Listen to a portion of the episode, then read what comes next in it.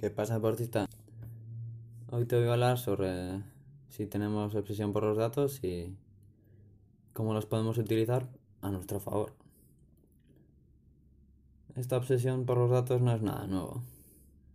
Y yo creo que no está solo en el, ámbito del deporte. Parece que los datos le dan como que más credibilidad al asunto, pero no sé. No creo que, que el objetivo sea convertir las ciencias como el deporte en ciencias exactas. O sea, aquí ciencias exactas, matemáticas y, y poco más. Y no sé, no le veo mucho sentido. Yo creo que caemos en, en un reduccionismo. No sé si es la incomodidad que produce la incertidumbre en sí o porque queremos que, no sé, todas las relaciones entre factores sean causales, lineales o, no sé, más predecibles o...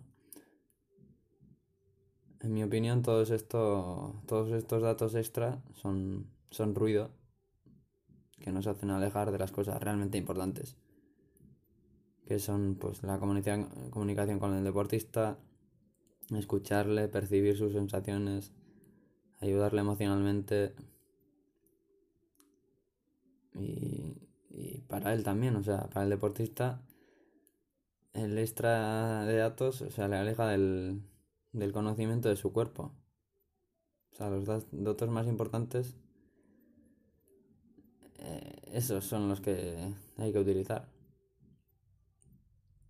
Como se suele decir, muchas veces tenemos parálisis por análisis. Y sí, cada vez encontramos más datos y a la vez nuestras dudas aumentan.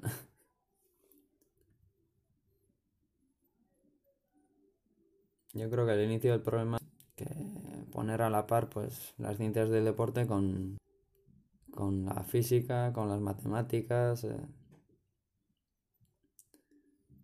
No sé si es porque el ámbito de las ciencias del deporte nunca ha tenido mucha importancia o eso ya lo habéis visto durante, durante las clases y sigue siendo. Y yo me quedaba, bueno, ahora también me quedo flipado que el aparato digestivo, nutrición, biología, o sea, dónde están los huesos, o sea, ¿qué sentido tiene eso? No sé, dar esas materias en la clase de educación física, o sea. Al final, pues, si no es una ciencia exacta, es lo que hay, o sea. Para mí, si fuera una ciencia exacta, ya el entrenar a la gente no, no tendría su gracia. Porque yo con ningún deportista sé cuándo va a mejorar, si la dosis o entrenamiento que le pongo le va a hacer bien o no. O sea, eso lo vas viendo sobre la marcha. Eh, parte de la culpa de este episodio la tiene Manu Sola, que para mí es un referente a seguir. Y este podcast, pues, tiene mucha... Bueno, el inicio de este podcast tiene... Pues tiene... Vamos, que Manu me inspira en Manu. Y Manu también ha hablado mucho sobre este tema. Bueno, al final en todos sus episodios se ve que bueno, la ideología, bueno, la filosofía que tiene de entrenar y y hasta hizo un episodio con, con Natalia Belever, Balaguer, perdón, y ha- hablan sobre la complejidad y el deporte, o sea, y bueno, os lo recomiendo que, que lo echéis un vistazo.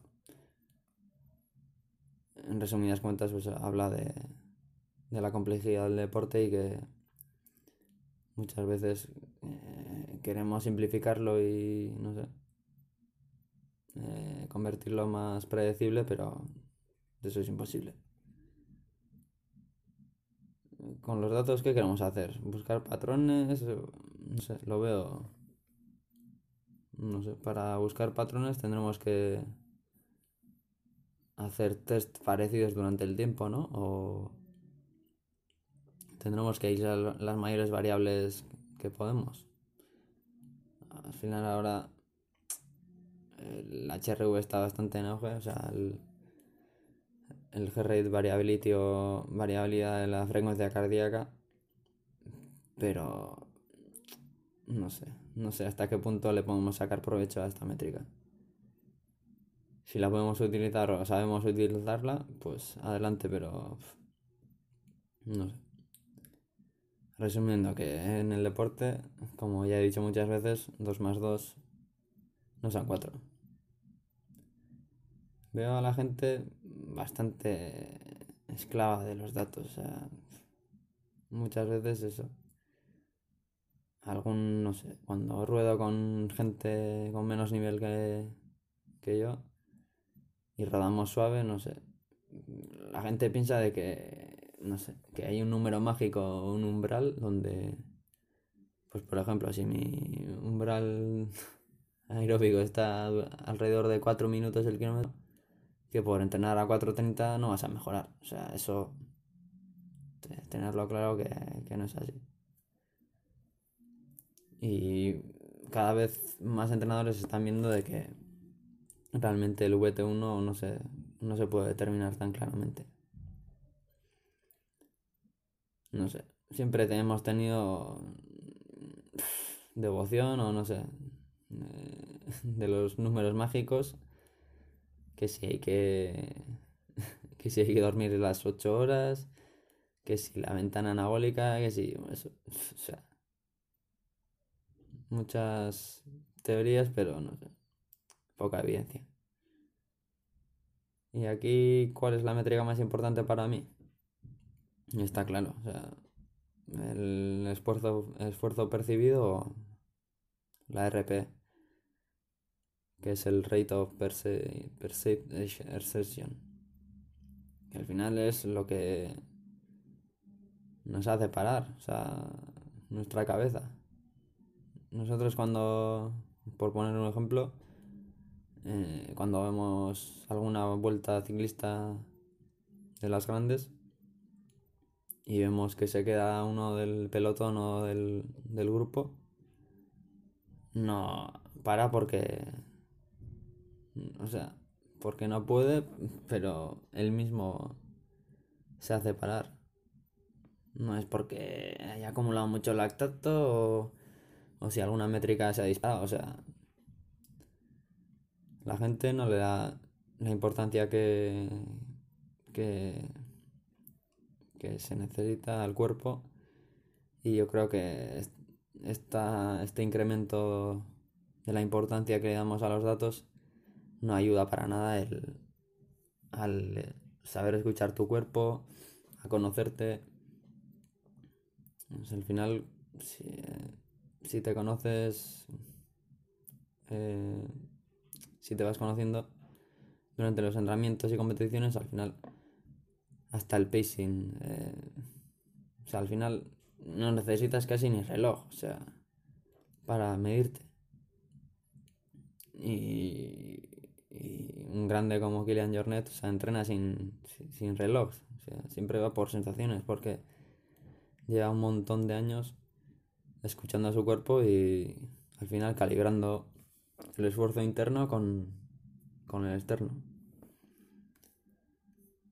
¿Y qué desventajas tiene? Bueno, en deportistas principiantes pues todavía queda mucho por calibrarlo, calibrarlo y como es una, una métrica un poco subjetiva pues se requiere práctica.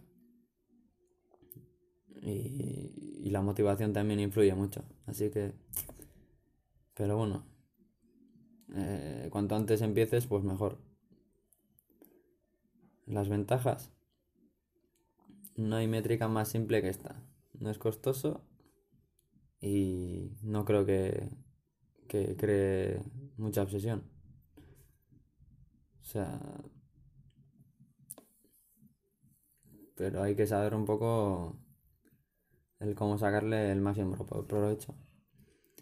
Y esto se hace alternando, bueno, alternando, midiéndola, midiendo el RP con, con otra variable externa o interna.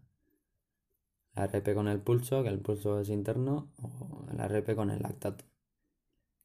Al final, si poco a poco vamos calibrando nuestro esfuerzo percibido con una variable externa como el lactato, pues al final hasta sabremos de, eh, de tomarnos una medida o una gota de sangre, sabremos hasta qué niveles de lactato podemos andar.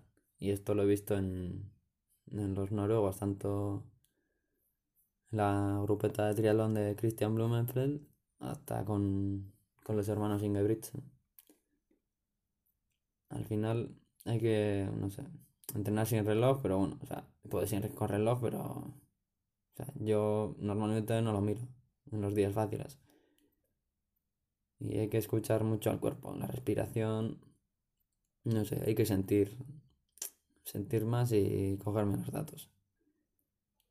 Y como he dicho antes, la clave está en calibrar la carga interna con la externa.